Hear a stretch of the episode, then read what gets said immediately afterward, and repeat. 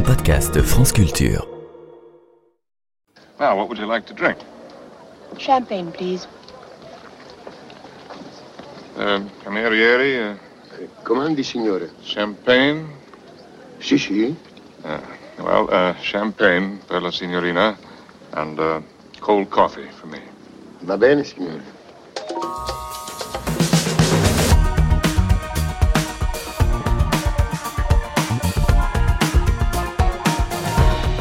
Malheur aux buveurs ignorants qui entassent dans sa cave les tonneaux de Bourgogne et de Champagne, ces vins, qui n'ont que peu d'années à vivre, doivent être bu aussitôt qu'ils ont atteint leur maturité.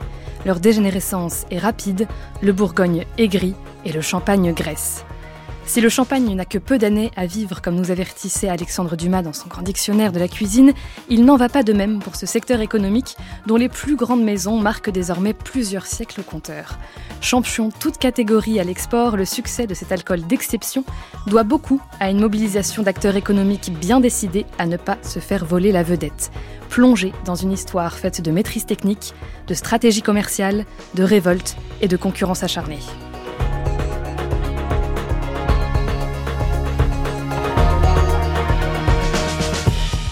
Pour nous en parler, je reçois aujourd'hui Christian Barrère, professeur émérite de sciences économiques et chercheur au laboratoire Regard à l'université de Reims-Champagne-Ardenne.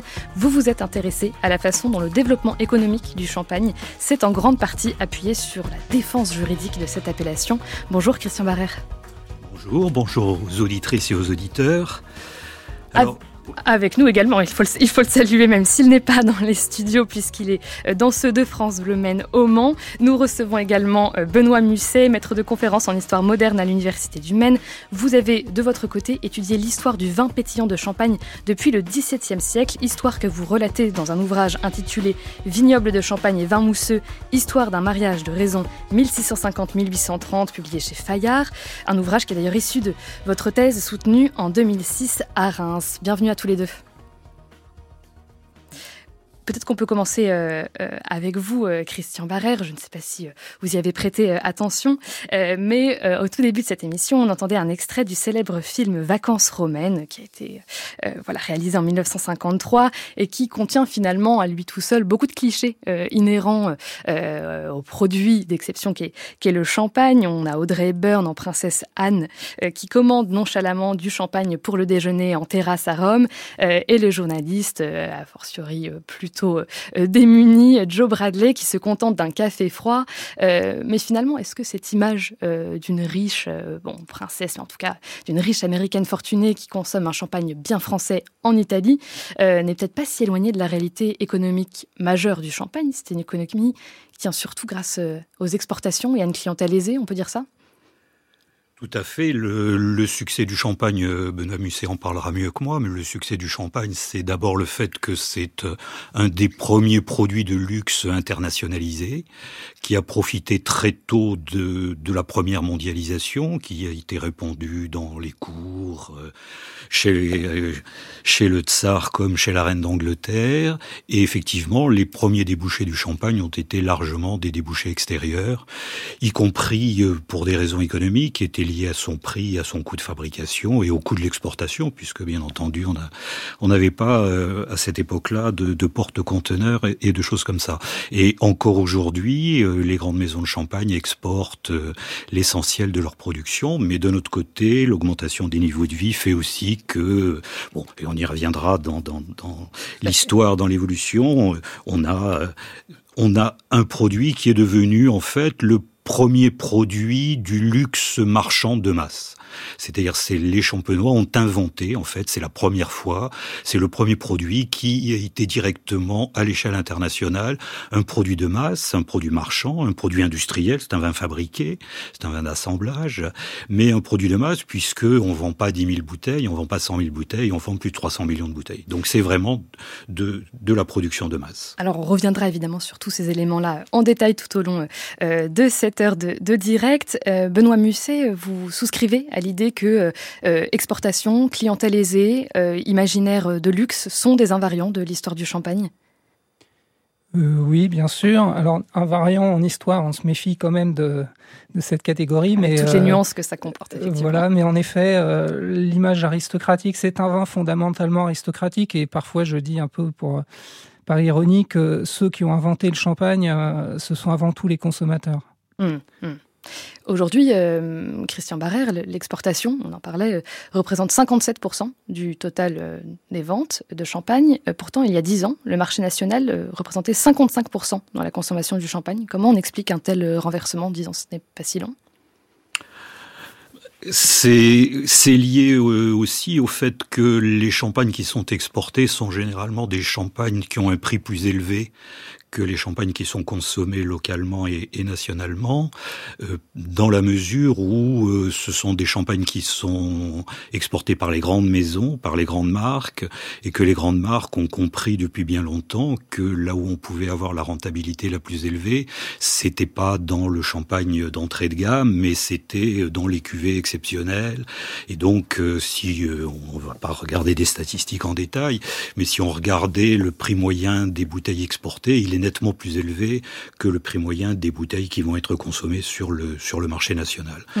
Et donc on a cette course permanente euh, au premium, euh, au haut de gamme, euh, parce que une fois de plus c'est là qu'on obtiendra la, la, rentabilité la plus élevée, sachant que le prix d'un certain nombre de marques, l'entrée de gamme dans un certain nombre de marques, si vous prenez Krug, si vous prenez des, des marques prestigieuses, ça démarre à 150 ou à 180 euros. Donc donc évidemment, c'est euh, tout à fait euh, hors de portée de, grand nombre de, consommateurs euh, locaux.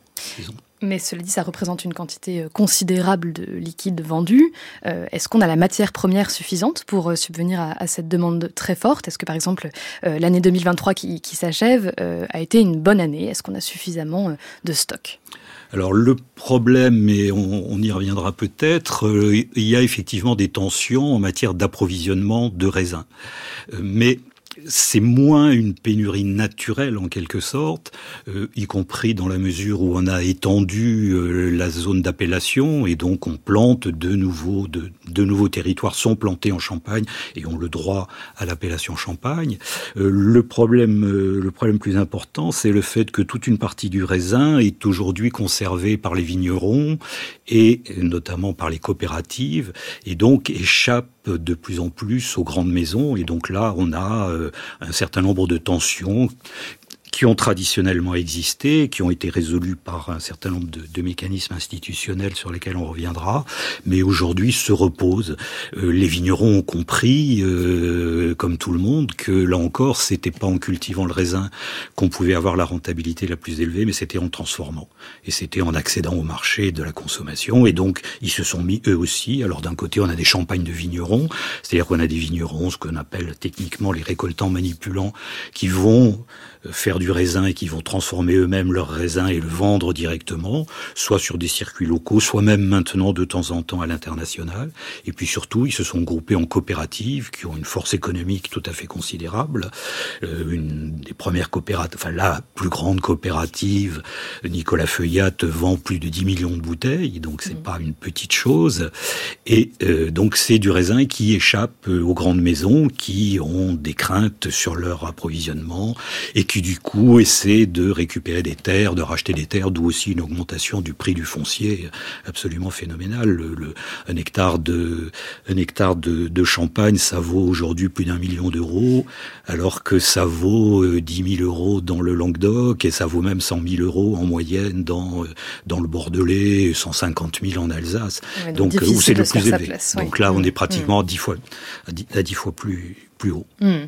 Euh, Christian Barrère, vous êtes euh, économiste, nous l'avons dit dans, votre présentation. Qu'est-ce qui pousse un économiste euh, à se pencher sur l'objet quel, champagne? Qu'est-ce qui en fait la spécificité en tant qu'objet économique? Est-ce que c'est sa rareté? Alors le, le champagne, c'est assez extraordinaire parce que l'image qu'on a en général, c'est le champagne, c'est un don de la nature ou c'est un don des dieux qui aurait donné aux champenois des terroirs extraordinaires, des cépages extraordinaires, et puis il aurait, il aurait suffi de faire fructifier ça. Or en fait, c'est pas du tout ça le champagne pendant très longtemps, ce sont des vins médiocres.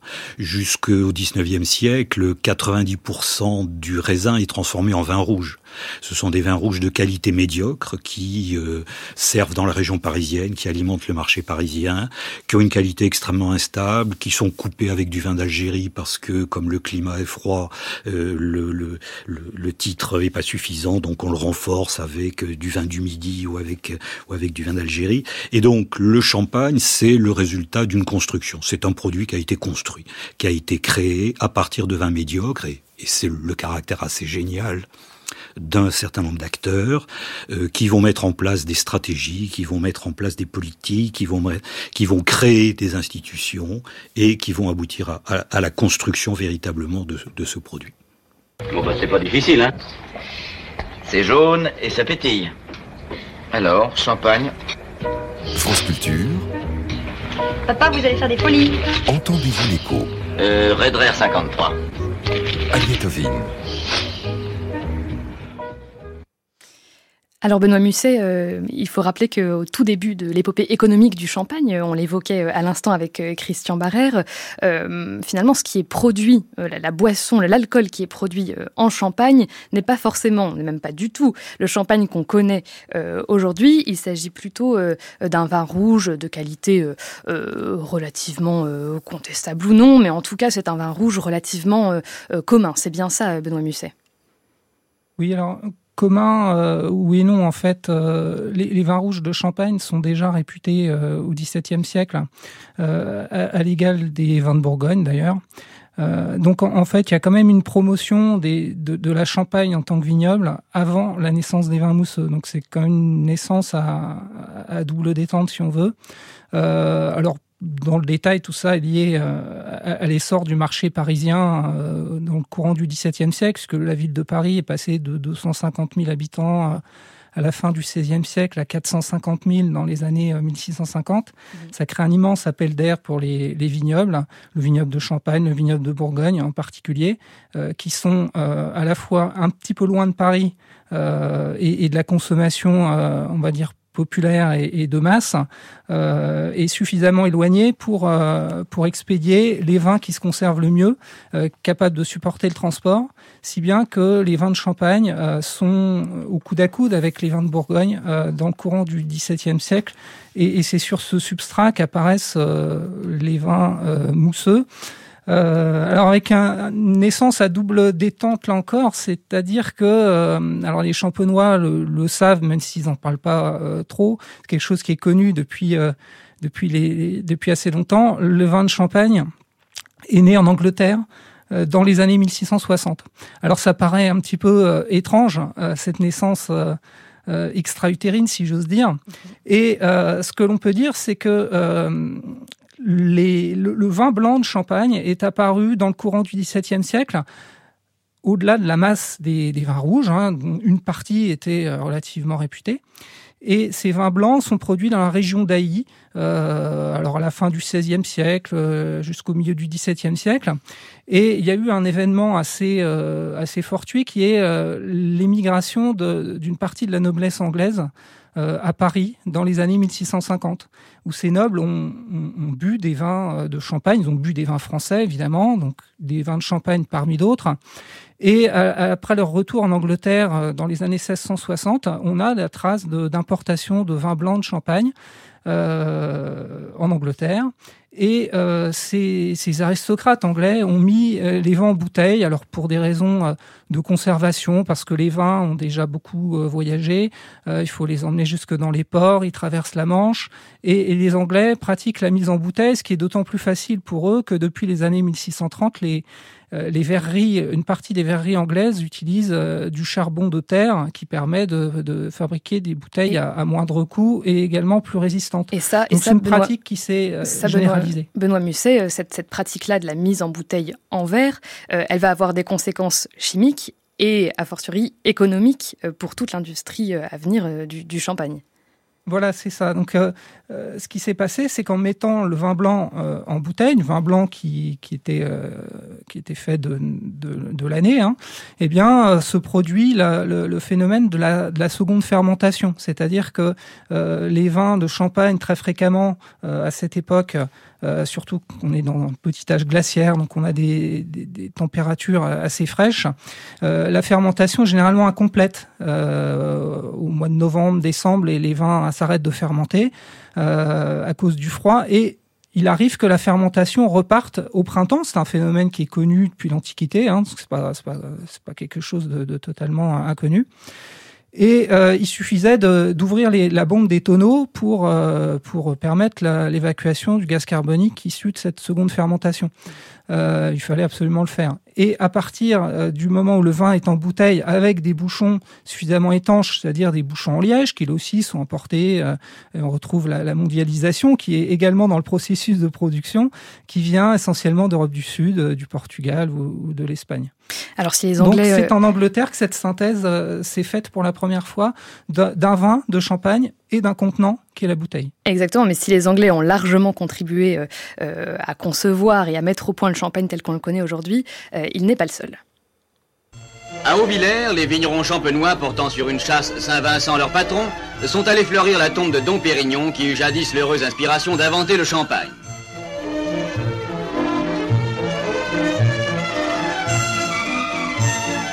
Moine de son état, Dom Pérignon, qui dédiait ses loisirs à la culture de la vigne, fut en effet le premier mortel qui eut l'idée de ce vin nouveau qu'il baptisa du nom de sa province. Une fois l'an, la Champagne reconnaissante lui devait bien une messe.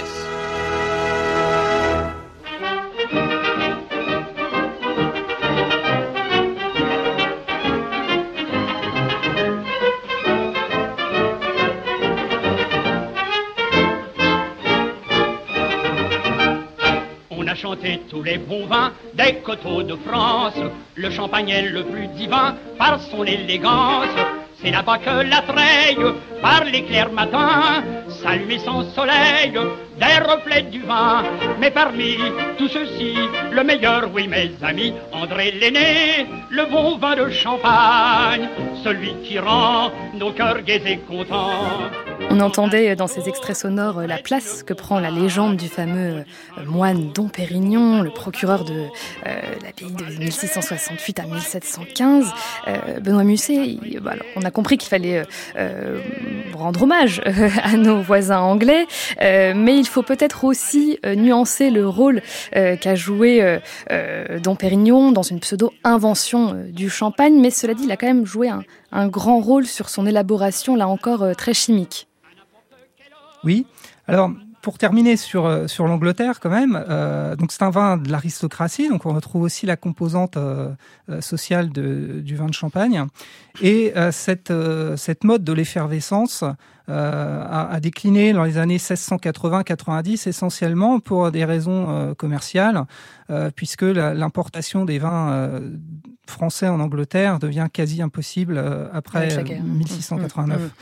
Bon, et donc il y a effectivement une deuxième naissance champenoise là, euh, en, 1711, en tout cas pour la première mention de vin mousseux, mais il y a de fortes chances pour que les vins mousseux aient été élaborés depuis une bonne dizaine d'années euh, en Champagne, sans qu'on en ait beaucoup de traces. Euh, mais en tout cas, la première mention explicite du, du vin mousseux date de 1711. Et euh, à partir de ce moment-là, euh, apparaît le, enfin pas à partir de ce moment-là, mais depuis plusieurs années, euh, figurait le, nom de, de Dom Pérignon comme un des, des, producteurs de vin les plus euh, réputés de la Champagne. Alors je, je le dis euh, tout de suite, il n'y a aucune preuve euh, formelle de l'invention du, du, vin effervescent par Dom Pérignon. Euh, et, et, je peux déjà dire que justement l'extrait qu'on vient d'entendre est extrêmement intéressant puisque la figure de Dom Pérignon a été mise en valeur dans les années 1920-1930, euh, lorsque les vins de Champagne euh, se vendaient moins bien à l'exportation, et le marché français est devenu euh, majoritaire en 1923 dans, dans les ventes de, de, mm. vins de Champagne, alors que dans les années 1890, le marché français ne représentait que à peu près entre 20 et 25% des ventes. Okay, une sorte d'invention de la tradition. Ouais. Voilà, mm. exactement. Donc mm. c'est à reprendre dans ce contexte-là. Donc il y a un double contexte, celui des années 20 et celui des années 1700. Euh, Donc pas de preuve formelle, mais Dom Pérignon a, joué un rôle euh, extrêmement important. Il est déjà reconnu dans son vivant. Il est mort en 1715. Et euh, on a des, correspondances commerciales qui mentionnent régulièrement, avant sa mort, le vin de, de Dom Pérignon comme étant, un de ses clients le dit, euh, excellentissime. Et euh, lorsqu'il meurt en 1715, euh, des clients parisiens s'empressent de, de, commander des vins euh, alors en tonneaux ou en bouteille, mais pas mousseux. Hein, Lorsqu'ils commandent des vins mousseux, euh, ils le disent de manière explicite. Euh, donc visiblement, Dom Pérignon ne produisait pas des vins effervescents. En revanche, il produisait des vins d'une grande qualité, euh, avec plusieurs éléments, en particulier la mise en bouteille, évidemment. Hein, là, on a des, preuves de, de, la mise en bouteille à l'abbaye d'Auvillers. Euh, la clarification des vins également, qui euh, euh, lui a été attribuée dès, les années 1730. On, parle de, son expertise dans, le domaine, hein, par des, des, fréquents sous-tirages du vin. Des assemblages également. Alors contrairement aujourd'hui, il, a, il assemblait manifestement des raisins et non pas des, des mous ensemble. Mhm. alors essentiellement pour des raisons pratiques, parce que l'abbaye d'Auvillers possédait plusieurs dizaines d'hectares de vignes et dans, dans plusieurs villages. Donc l'abbaye a avait euh, matériellement euh, des, raisins venus de, de, plusieurs endroits. Et puis, euh, par contre, la prise de mousse, là, on n'a pas de traces, mais il y a d'autres propriétaires, producteurs qui euh, qui élabore des vins à la même époque. Donc il y a plusieurs candidats à la naissance, mais en tout cas, on n'a pas de preuves euh, explicites et, et prouvées d'une paternité euh, de Dom Pérignon. Mais au-delà de, de la véracité, on va dire, de l'apport de, de, Dom Pérignon à la technique du, du, champagne, sa, sa, présence dans l'histoire nous indique quand même autre chose qui est très intéressant, c'est que la production de champagne se fait aussi par des religieux. Euh, est-ce que ces exploitations euh, donc tenues euh, dans, dans, le cadre d'abbaye ou en tout cas par des acteurs religieux est particulièrement florissante en Champagne? Quel poids ont ces acteurs religieux-là? Alors oui, dans l'origine des vins en bouteille, hein, je parle des vins en bouteille en général, il y en a qui moussent, qui moussent pas. D'ailleurs, les producteurs eux-mêmes ne maîtrisent pas tout, tout le processus de, production. On a effectivement euh, des religieux euh, il y a plusieurs abbayes à, à ou à, à Épernay, à proximité d'Épernay, des abbayes de Chalon, un peu plus tard des abbayes euh, rémoises également euh, qui produisent des vins euh, en, en, bouteille. Pour des raisons foncières, hein, les, les, abbayes possèdent une partie du vignoble qui majoritairement est déjà possédée à cette époque par les vignerons à hauteur de 70 ou, ou 80% Mais effectivement, les religieux ont des patrimoines importants, ils ont des moyens financiers assez élevés, et ce qu'il faut comprendre, c'est que les, les vins en bouteille ajoutent un, surcoût euh, important de production, parce qu'il faut acheter des bouteilles, il faut, manipuler les vins de manière un peu démultipliée, euh, les stocker un peu plus longtemps. Euh, et tout ça entraîne des dépenses que les religieux sont capables d'assumer. Et ces exploitations religieuses sont rentables, hein, globalement, mhm. mais officiellement, elles ne recherchent pas les profits. Donc, donc effectivement, ces, ces, ces vins sont produits et, et, et la, la, la, bonne tenue du vignoble et des exploitations agricoles en général tenues par les religieux ont des enjeux, euh, des enjeux religieux dans la mesure où les établissements sont considérés comme bien tenus. L'abbaye d'Auvillers faisait partie de la congrégation de de Saint-Maur, qui est une grande congrégation bénédictine. Et, ce qui est curieux, c'est que Dom Pérignon, d'ailleurs, euh, euh, a été procureur de 1668 à 1715, alors que dans, dans l'abbaye, dans l'ordre de la congrégation de Saint-Maur, il était d'usage que tous les 5-6 ans, les religieux changent d'établissement. Donc c'est aussi une preuve indirecte de, de l'expertise de Dom Pérignon en matière de viticulture. Et de l'importance de, de, sa figure. Mais ces, ces, grandes exploitations religieuses ne sont pas les seules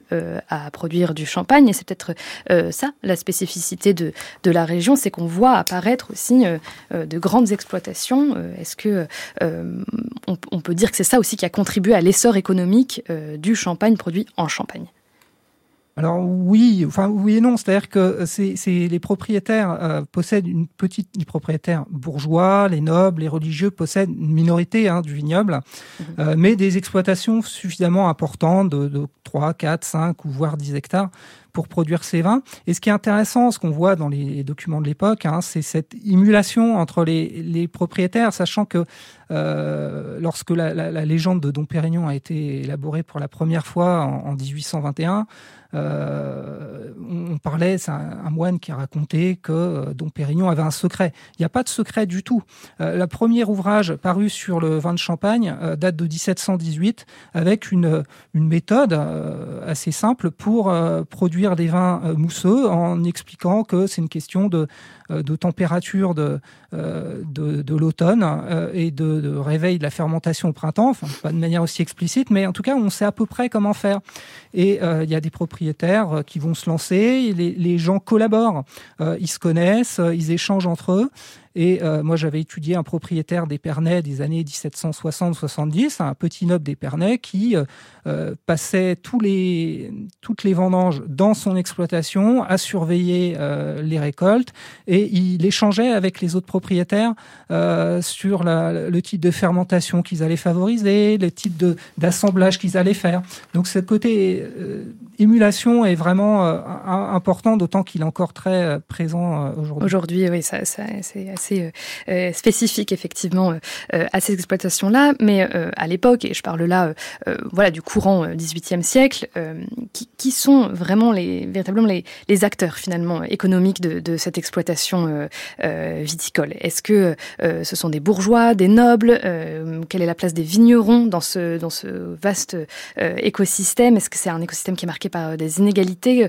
Qu'est-ce que chacun recherche finalement dans la production de champagne? Alors, les vignerons, ils font des vins rouges. Hein, donc, mhm. euh, ils sont complètement en marge de ce système des vins euh, effervescents qui est en train euh, d'apparaître. alors, ils cultivent les vignes des propriétaires, mais ils ne font pas, ils ne vendent pas à cette époque de, de vin pour pour faire des vins euh, effervescents ou, même de raisins. Ça apparaît dans les années 1820 seulement. Hein. Voilà. Donc les vignerons un petit peu euh, en marge, même s'ils fournissent le travail. Euh, donc des propriétaires bourgeois, des nobles, on l'a dit. Et puis à partir des années 1760, des négociants qui vont instaurer le système tel qu'il existe un petit peu aujourd'hui, c'est-à-dire que ces négociants viennent très souvent d'autres branches, hein, notamment du textile. Euh, la draperie rémoise. Euh, et, ce sont des, gens qui vont se lancer dans le commerce des vins euh, à partir du moment où celui-ci devient rentable et suffisamment sûr pour dégager des, profits réguliers. Mmh. Jusqu'aux années 1760, la production est quand même assez erratique dans la mesure où il y a une casse importante des bouteilles qui peut euh, atteindre les deux tiers certaines années. Hein. Donc évidemment, là, euh, vous perdez euh, quasiment tout votre apport. vous avez des années où la, mousse ne prend pas également. Donc ça, ça arrive. ça, c'est une production ratée qu'il faut mettre au voilà. rebut. Oui. Mhm. Et à partir des années 1760, la maîtrise technique est, est, suffisamment importante pour assurer une production régulière à qualité relativement constante. Évidemment, il y a des variations en fonction des années, euh, et puis le marché ne cesse d'augmenter. De, hein. Dans les années 1740, euh, on est autour de 150 000 bouteilles. Vous voyez, par rapport au, niveau actuel, c'est rien du tout. 150 euh, 000 bouteilles. dans les années 1780, on tourne autour du million. dans les années 1800, on est à, plus de 2 millions.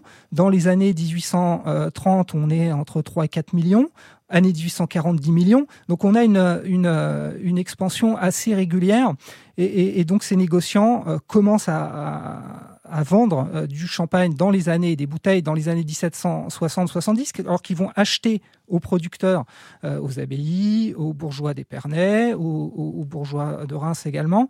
Euh, donc ils achètent dans un premier temps, ils essaient d'acheter des vignobles, hein, la, maison Mouette qui, est, qui fonctionne comme, comme, négociant à partir des années 1760-70, à quelques hectares de vignes. C'est une vieille famille de la région d'Épernay, bien mhm. implantée. Mais évidemment, le foncier est déjà assez compliqué à, acquérir, d'autant plus que c'est très coûteux et, ces gens préfèrent acheter des vins, soit des vins en bouteilles déjà faits qui vont revendre. Hein. c'est une pratique qui existe encore aujourd'hui. Ça s'appelle euh, acheter des vins euh, sur latte. Et puis euh, également acheter des vins faits après les vendanges par des bourgeois ou des, gros vignerons même après les vendanges et euh, ils vont assurer ensuite toute la mise en bouteille, euh, un peu comme de nos jours. Donc on parlait tout à l'heure d'un variant, j'ai appliqué quelques réserves, mais là effectivement on a une structure qui on a déjà les euh, prémices. oui, Alors on va on va revenir hein, sur l'histoire de ces de ces négociants hein, qui qui marquent un moment de rupture aussi dans le modèle économique de, de production du champagne. J'aimerais juste revenir sur cette idée de la rentabilité. Vous disiez que la vente de bouteilles devient rentable à partir de 1690 environ. Qu'est-ce qui participe à cette rentabilité rentabilité Est-ce que c'est de l'amélioration technique, de l'innovation? Est-ce que c'est au contraire parce que les prix augmentent, parce que la demande est forte? Et, d'ailleurs, j'aimerais bien savoir à partir de quand le champagne devient véritablement cher pour un portefeuille moyen, disons. le, le, champagne est inabordable pour une écrasante majorité de la, mm. population dès le départ. dès le 17e. Oui, oui. Euh, alors déjà, les, vins rouges réputés de Champagne étaient assez chers, mais les bouteilles euh, sont, vraiment très chères. Dans les années 1750-60, euh, une bouteille peut coûter 2, à 3 livres. 2 à 3 livres, c'est trois jours de salaire d'un... voire plus d'un ouvrier viticole de, l'époque. Donc on est sur des pour une bouteille. Hein, Oui, donc on, reste, sur des valeurs sur un bien d'exception, effectivement. exactement.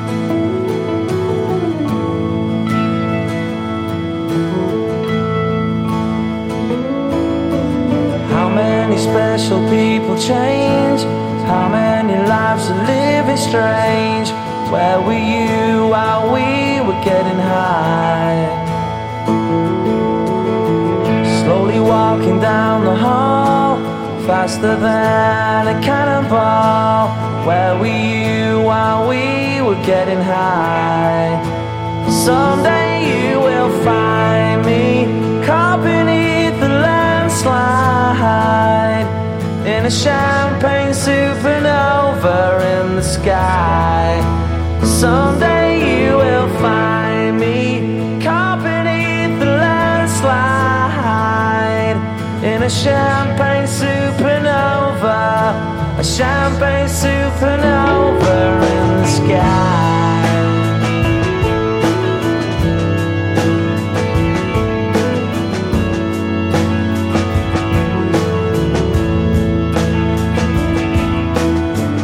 Up the dawn and ask her why. A dream, a dream, she never dies. Wipe that tear away now from your eyes. Slowly walking down the hall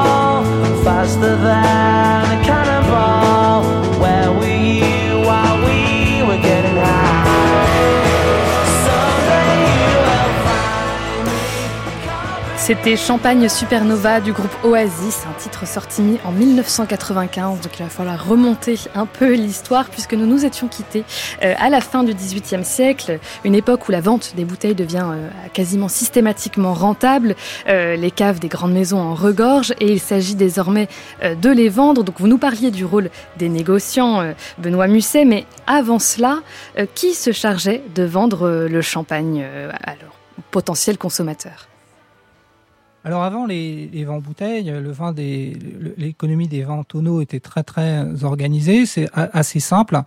Euh, le, le, vignoble de Champagne vendait ses vins rouges euh, à Paris et dans les Flandres, euh, dans le nord de la France, et les marchands parisiens venaient après les vendanges faire leurs achats. ils marquaient les vins, c'est-à-dire qu'ils faisaient des promesses d'achat. Les Flamands venaient aussi à Reims, à Épernay, et, et, ensuite, les producteurs, dont les vins étaient marqués, les expédiaient. Euh, et ça, c'est un système qui, dure depuis le, le 13e, 14e siècle. Donc, c'était une, une, économie euh, très stable. Euh, alors, avec les bouteilles, ça, ça change euh, évidemment euh, un petit peu, puisque euh, dans un premier temps, ce sont les abbayes ou les producteurs qui vont vendre aux courtiers qui viennent faire les achats devant tonneaux, qui vont acheter aussi des vins bouteilles. Euh, donc il y a des courtiers parisiens, des courtiers euh, champenois, c'est l'origine de la famille Mouette euh, dans le commerce, euh, qui, qui, apparaît à la fin des années 1690. et puis petit à petit, donc comme je le disais, dans les années 1760, des négociants de la région achètent les vins pour leur propre compte Mhm. les conservent, les élaborent parce qu'ils achètent des vins, comme je le disais, en tonneaux qu'ils vont mettre en bouteille eux-mêmes et chaque maison euh, commence à développer plus ou moins son style, euh, notamment par l'ajout de, sucre, hein, puisque les vins de champagne euh, sont sucrés entre guillemets artificiellement, notamment lors de l'expédition des vins. Avant l'expédition des vins, chaque négociant ajoute une liqueur spéciale, ça s'appelle l'opération des vins. On rajoute 10% de vin avec un mélange de sucre et de vin. Euh, pour euh, pour correspondre au goût du public. Euh, il y a tout un débat dans les années 1780. Est-ce qu'il faut sucrer le vin ou pas? Donc on avait déjà conscience qu'il y avait une demande à satisfaire. Voilà, ce sont les hmm. consommateurs qui exigent du vin. Alors l'Angleterre consomme les vins très très secs, sans sucre ajouté. Euh, et, et, même des vins sans bulles, euh, des vins tranquilles mais blancs en bouteille. Et euh, les Russes, par exemple, dans les années 1800, consomment des vins extrêmement sucrés. On a dit que c'était quasiment des sirops, tant, tant les, vins étaient chargés en sucre. Christian Barrère, c'est des spécificités euh, internationales qu'on retrouve aujourd'hui. On, a oui, tout à fait. Enfin, les, les championnats ont défini quatre types de goûts. Mhm. Il y avait le donc le, le goût britannique, comme, comme l'a dit Benoît. Il y avait le goût français. Il y avait le goût russe qui était le plus sucré. Puis il y en avait encore un, un autre intermédiaire que, que j'ai oublié. Donc on, on, a un petit peu segmenté la production. On a défini des variétés, ce que après euh, va se faire de façon plus générale dans, dans tout, pour toute une série de biens. Et donc euh, l'idée c'est de, s'adresser. Dans la mesure où on a une clientèle internationale, il faut s'adapter aux spécificités de, chaque, de chacun de ces marchés et, on va le faire. Et ça, on l'a compris euh, dès le XVIIIe siècle. Et d'ailleurs, euh, l'apparition de ces fameux négociants euh, à cette époque-là est intrinsèquement liée à un commerce qui se développe à l'international et plus spécifiquement en Europe. Et ce n'est pas forcément chose facile, comme nous l'entendons dans cet extrait d'une lettre de Jean-Rémy Mouette adressée à son voyageur de commerce le 27 novembre 1790.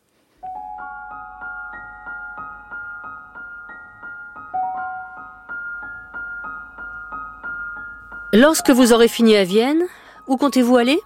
Retournerez-vous en Pologne, à Varsovie, par Cracovie, ou reprendrez-vous la route de la Prusse, en traversant Prague, Dresde et la Saxe, la Silésie? C'est à vous de juger ce qui est le plus avantageux pour nos intérêts.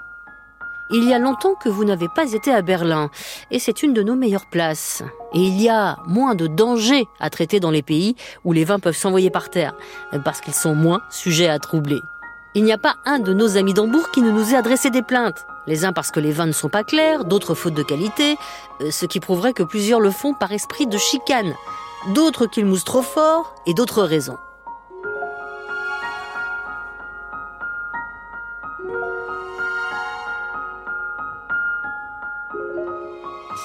On le voit, le client est parfois difficile à, satisfaire. Christian Barrère, progressivement, ces négociants euh, vont à leur tour investir dans la production euh, de vin et devenir de véritables poids économiques du secteur tout à fait. Alors le leur problème, euh, donc ils ont créé un bien de luxe vendu à l'échelle internationale. Leur problème, c'est qu'ils ont des concurrents.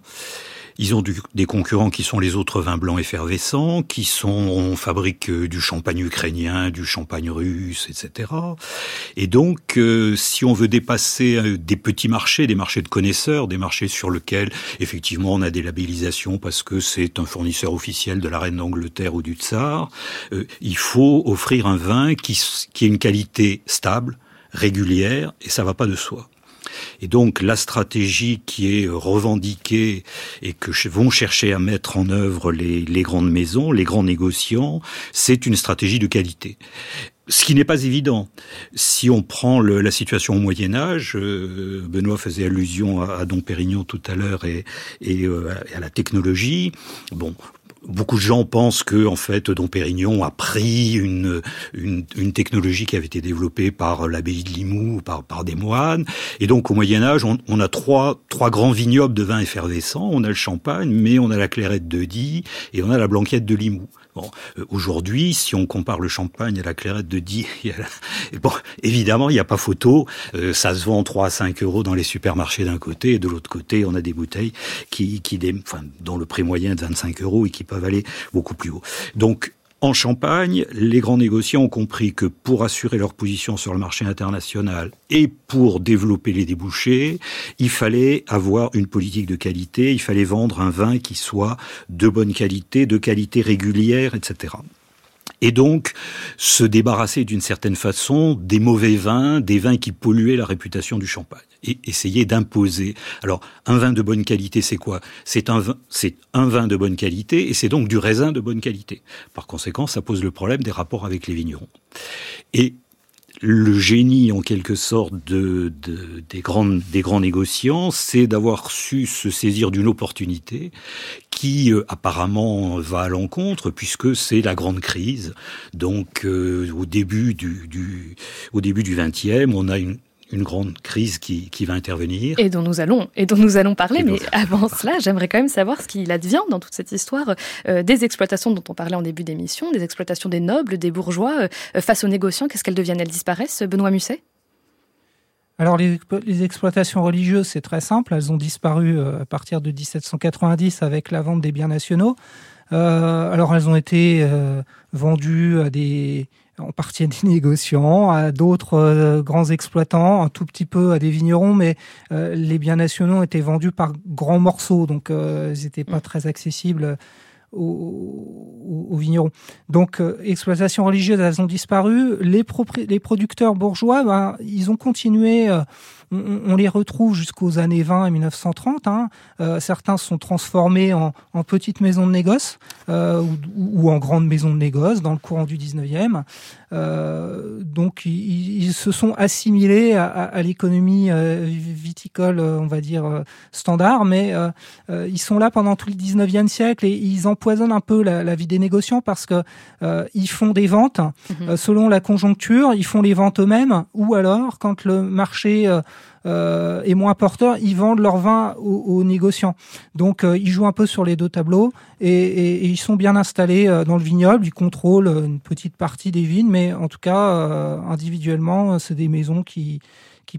Hmm. on, le voit, chacun euh, euh, tente de mettre au point euh, sa stratégie économique pour voilà tenter de, de sortir du lot. et un outil qu'il est peut-être temps d'aborder, justement, vous l'évoquiez, Christian Barrère, c'est celui de l'arme juridique. on voit qu'il y a une multiplicité d'acteurs, que tout ça n'est pas, on va dire, au début du XXe siècle, tout à fait clair et institué. vous le dites d'ailleurs dans un de vos articles, le champagne apparaît comme le vin ayant été l'objet du plus grand recours aux formes juridiques et judiciaires.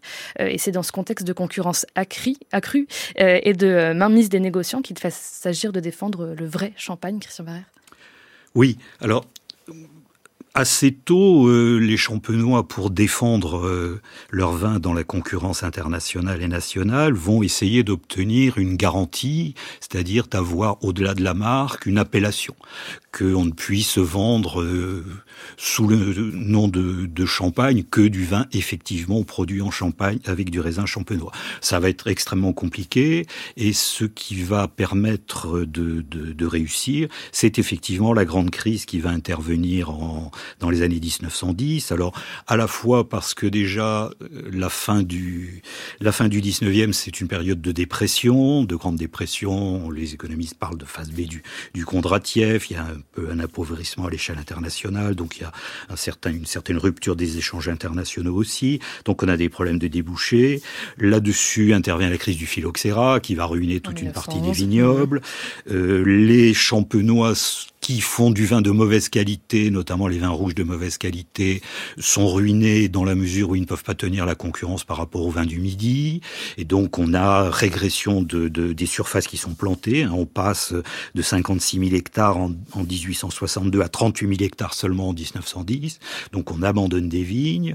Et donc on a en 1910 une grave crise parce qu'il y a des problèmes climatiques, météorologiques et tout. Et, et donc le la Champagne apparaît comme un territoire ruiné. Et donc il faut sortir de la crise. Et c'est une crise qui génère euh, de fortes violences. Alors c'est une crise qui va générer de fortes violences et c'est une crise qui va être euh, dans la mesure où on a, on a en quelque sorte deux temps dans la crise. On a un premier temps qui est un temps d'affrontement dans lequel chacun essaie de défendre son bout de beefsteak, mmh.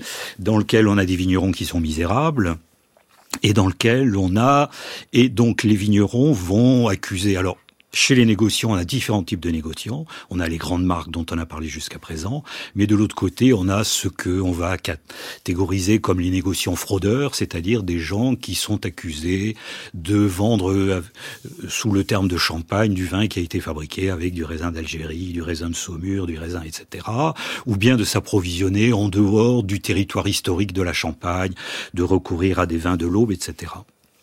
Et euh, le, conflit va être euh, si violent que en 1911, donc les vignerons vont se révolter parce qu'ils crèvent de faim. Ils vont accuser les négociants fraudeurs d'être à l'origine de, des différents problèmes. Ils vont mettre le feu à un certain nombre de chais et un certain nombre de maisons de, de grands négociants. Le drapeau rouge va flotter sur la plupart des mairies du vignoble champenois, euh, tant si bien que en 1911, le gouvernement va envoyer pour établir l'ordre 40 000 hommes de troupes. Donc on a 40 000 soldats qui vont occuper pendant plusieurs mois le vignoble champenois. Donc vous voyez qu'on a une situation qui est une situation de crise extrêmement aiguë. Et donc l'intelligence des grands négociants, c'est d'avoir mis au point un compromis, proposé un compromis à la viticulture. Pour cela, ils ont favorisé le regroupement, ce qui peut paraître curieux, ils ont favorisé le développement des syndicats de vignerons, en estimant que pour négocier, il fallait négocier avec des acteurs qui étaient représentatifs, donc il fallait avoir un syndicat des vignerons, et ils vont proposer aux vignerons une sorte d'accord, une sorte de compromis, en disant, voilà, vous nous donnez du bon raisin, nous vous donnons un bon prix, avec ça, nous faisons du bon vin que nous vendons cher, et donc tout le monde va y gagner. Et donc on a une sorte de... Et alors, ce qui est intéressant pour un économiste aussi, c'est qu'on va complètement sortir du rôle du marché. C'est pas du tout dire. le marché. C'est qu'en situation de concurrence, on, on, essaie de, de voilà. créer une logique d'intérêt commun euh, menée par les syndicats. C'est quelque chose d'assez inhabituel. Voilà. Donc, on a une régulation non marchande. Donc, on va complètement sortir des mécanismes marchands. On va établir un principe de fixation régulier du prix de, de la bouteille, du prix du raisin qui va être indexé sur le prix de la bouteille, et on va mettre en place toute une réglementation juridique, à la fois pour garantir qu'on ait du bon raisin, c'est-à-dire faire respecter l'accord qui est passé par les vignerons. En particulier, le fisc va être utilisé, on va réglementer la circulation des mous, la circulation, etc. On affichera, on ira jusqu'à afficher le nom des mauvais vignerons, de ceux qui ne respectent pas les cahiers des charges. On mettra point des cahiers des charges pour éviter, comme on dit, de faire pisser la vigne et pour avoir du raisin de bonne qualité.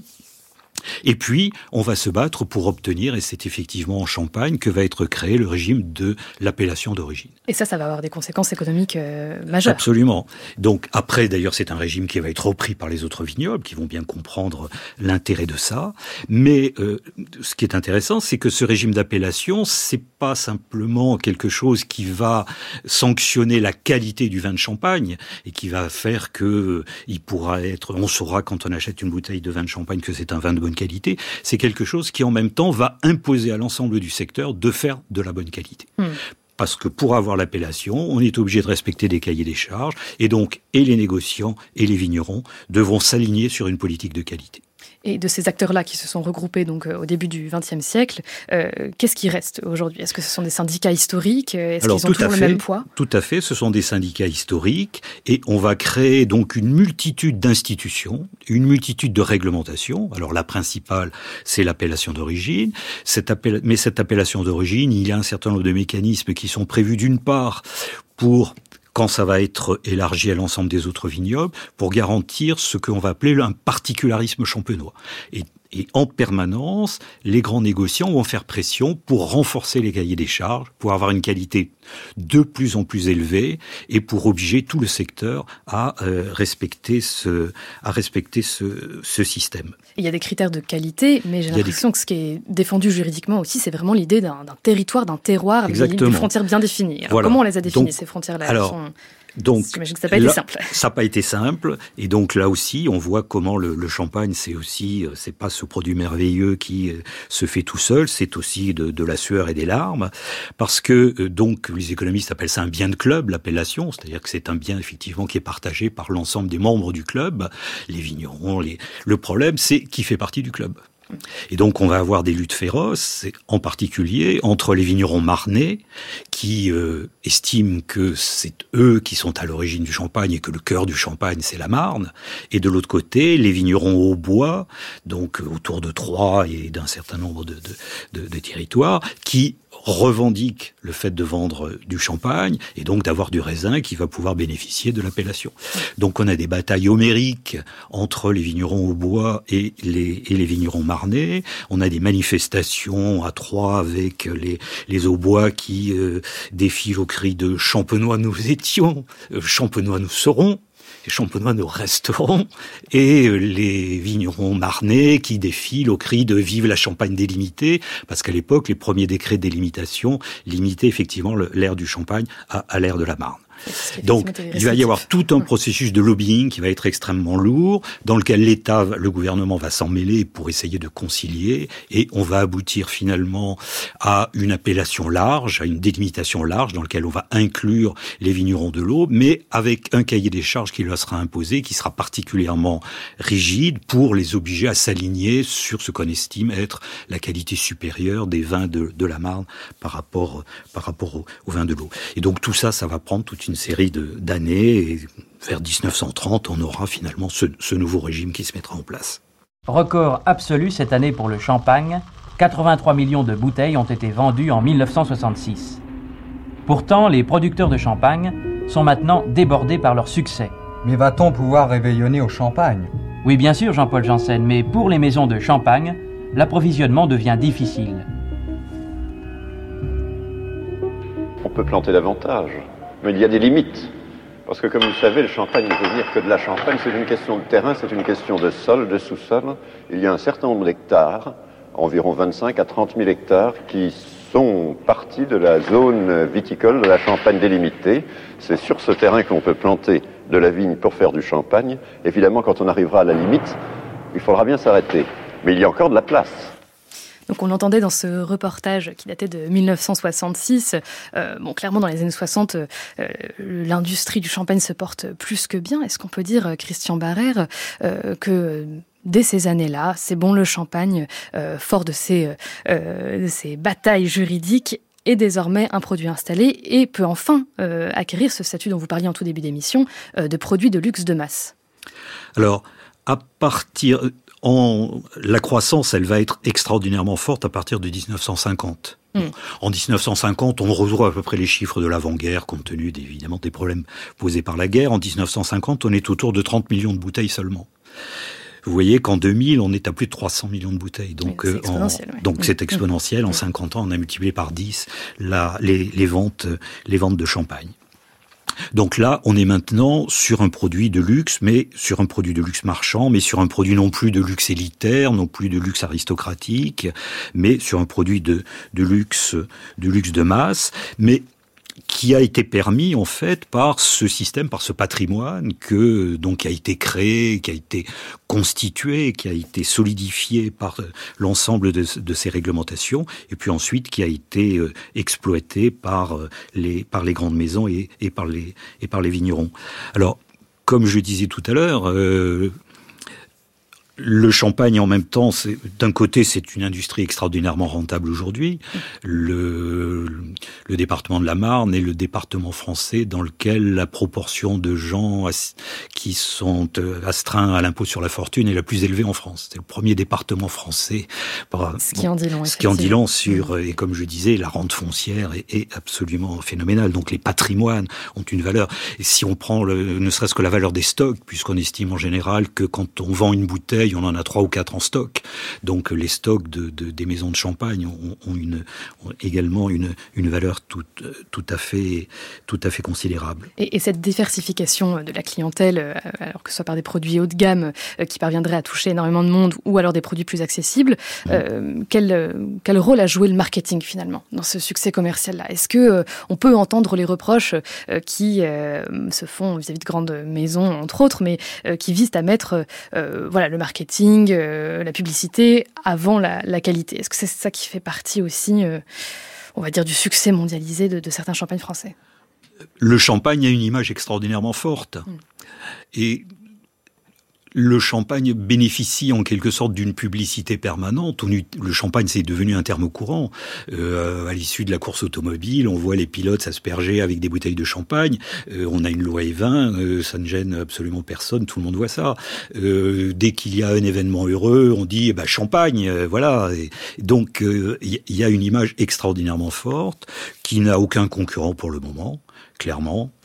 Euh, et le problème, c'est plutôt pour le secteur de continuer à offrir un, produit de qualité et euh, à, satisfaire euh, la demande avec les, volumes qui deviennent ces volumes de masse et qui donc posent des problèmes, notamment des problèmes d'approvisionnement, comme, comme on le signalait. Et, justement, en parlant de, satisfaire cette, cette demande, au-delà des problèmes d'approvisionnement, on le sait, l'exploitation de champagne se fait aussi à un certain prix et notamment celui de l'exploitation d'une main-d'œuvre souvent euh, sans papier. Il y a eu des condamnations mmh. euh, récentes euh, voilà, dans, dans, ce sens. Est-ce que pour vous, c'est une spécificité liée au champagne? Est-ce que c'est quelque chose qui est apparu relativement récemment? Euh, non, c'est pas une spécificité liée au champagne. C'est le problème. Ce sont des problèmes qu'on retrouve dans, dans, dans, toutes les vendanges, dans, dans, dans, tous les terroirs où, où il y a vendanger, y compris en matière de fruits, de légumes, etc. Et en termes de régulation, qu'est-ce qui pourrait être fait? Est-ce que on voit que juridiquement ce secteur-là est très actif Est-ce qu'il pourrait intervenir également? Le problème, c'est que généralement, enfin, généralement, c'est une main d'œuvre qui, qui n'a pas de représentant légal, qui n'est pas organisée. Contrairement donc, euh, au monde du champagne. Contrairement au, au, monde du champagne, tout à fait. Mmh, mmh. Euh, Benoît Musset, est-ce que euh, sur ce qu'on vient d'évoquer, notamment en termes d'image, le, le, regard de l'historien que vous êtes euh, sur cette idée qu'il y a un imaginaire champagne euh, qui est un peu finalement le, le, garant de son succès économique? Oui, donc je disais tout à l'heure, c'est l'aristocratie anglaise qui se passionne pour ce vin, puis l'aristocratie française. C'est un vin qui euh, euh, qui éveille très tôt euh, l'intérêt du, du, public pour plusieurs raisons, euh, et en particulier euh, l'analogie entre le pétillement du vin et le pétillement de l'esprit. Ça, c'est vraiment ce qui a servi de, de matrice au succès des vins de Champagne euh, au XVIIIe et XIXe siècle, mmh. et qui est encore, encore très présent aujourd'hui. Hein, les enquêtes qui ont été faites dans les années 2000-2010 montrent que le, le, vin de Champagne, comme l'a dit Christian tout à l'heure, est, est, est associé invariablement euh, à la fête. Et cette image, elle est à la fois spontanée, donc on pourra dire que c'est un peu une rente d'image, mais elle est aussi euh, entretenue et, et, soutenue par une, euh, un, marketing et puis une, présence commerciale extrêmement extrêmement active euh, des, des, maisons de négoce. Et une, des, des, des, missions marketing qui sont euh, notamment largement dirigées euh, en direction euh, de l'Amérique, enfin en tout cas du monde anglo-saxon, et on le voit d'ailleurs euh, dans les stars qui sont embauchées pour faire les pubs de, de Grand Champagne. comment vous expliquez ce, ce, lien finalement entre monde anglo-saxon et, et, Champagne? Est-ce qu'il y a quelque chose qui se, qui se joue là, Christian Barrère? Je crois que Benoît a bien dit que à l'origine, on, sait que, que, le mot champagne, il a été inventé en Angleterre. C'était champagne avant, de, avant qu'il soit francisé. Ah, Donc, euh, on a des pas. Le, le problème aujourd'hui euh, est, qui peut poser aussi question par rapport à la, à la, soutenabilité en termes éthiques, on pourrait dire, de, de la chose. Euh, c'est le, le, développement de la richesse internationale sous la forme d'un développement des inégalités. Donc on a aujourd'hui, et c'est un problème qui, qui, que les, champenois ont à affronter. On a d'un côté une clientèle pour le haut de gamme qui est une clientèle tout à fait euh, spécifique, qui appartient euh, aux grandes fortunes ou qui appartient aux, classes aisées, qui dans les classifications appartiennent aux groupes qu'on appelle les groupes riches ou les groupes des, ultra riches. Et euh, le, le champagne peut risque de devenir aussi un mode de segmentation sociale et d'échapper en partie à des clientèles locales à des clientèles nationales ou, de se limiter pour eux à du champagne d'entrée de gamme et voire de, de, qualité plus ou moins médiocre. Ce qui est probablement déjà le cas, mais merci en tout cas à tous les deux euh, d'avoir participé à cette émission, une émission réalisée par Françoise Le Floch, Sam Bakiast et Hélène Trigueros avec Marie-Claire Oumabadi à la technique et merci également à Gaël Drejou qui a assuré ce duplex depuis France Bleu Maine.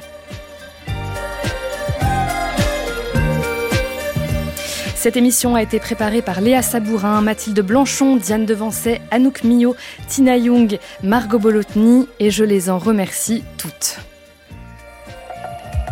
France Culture. L'esprit d'ouverture.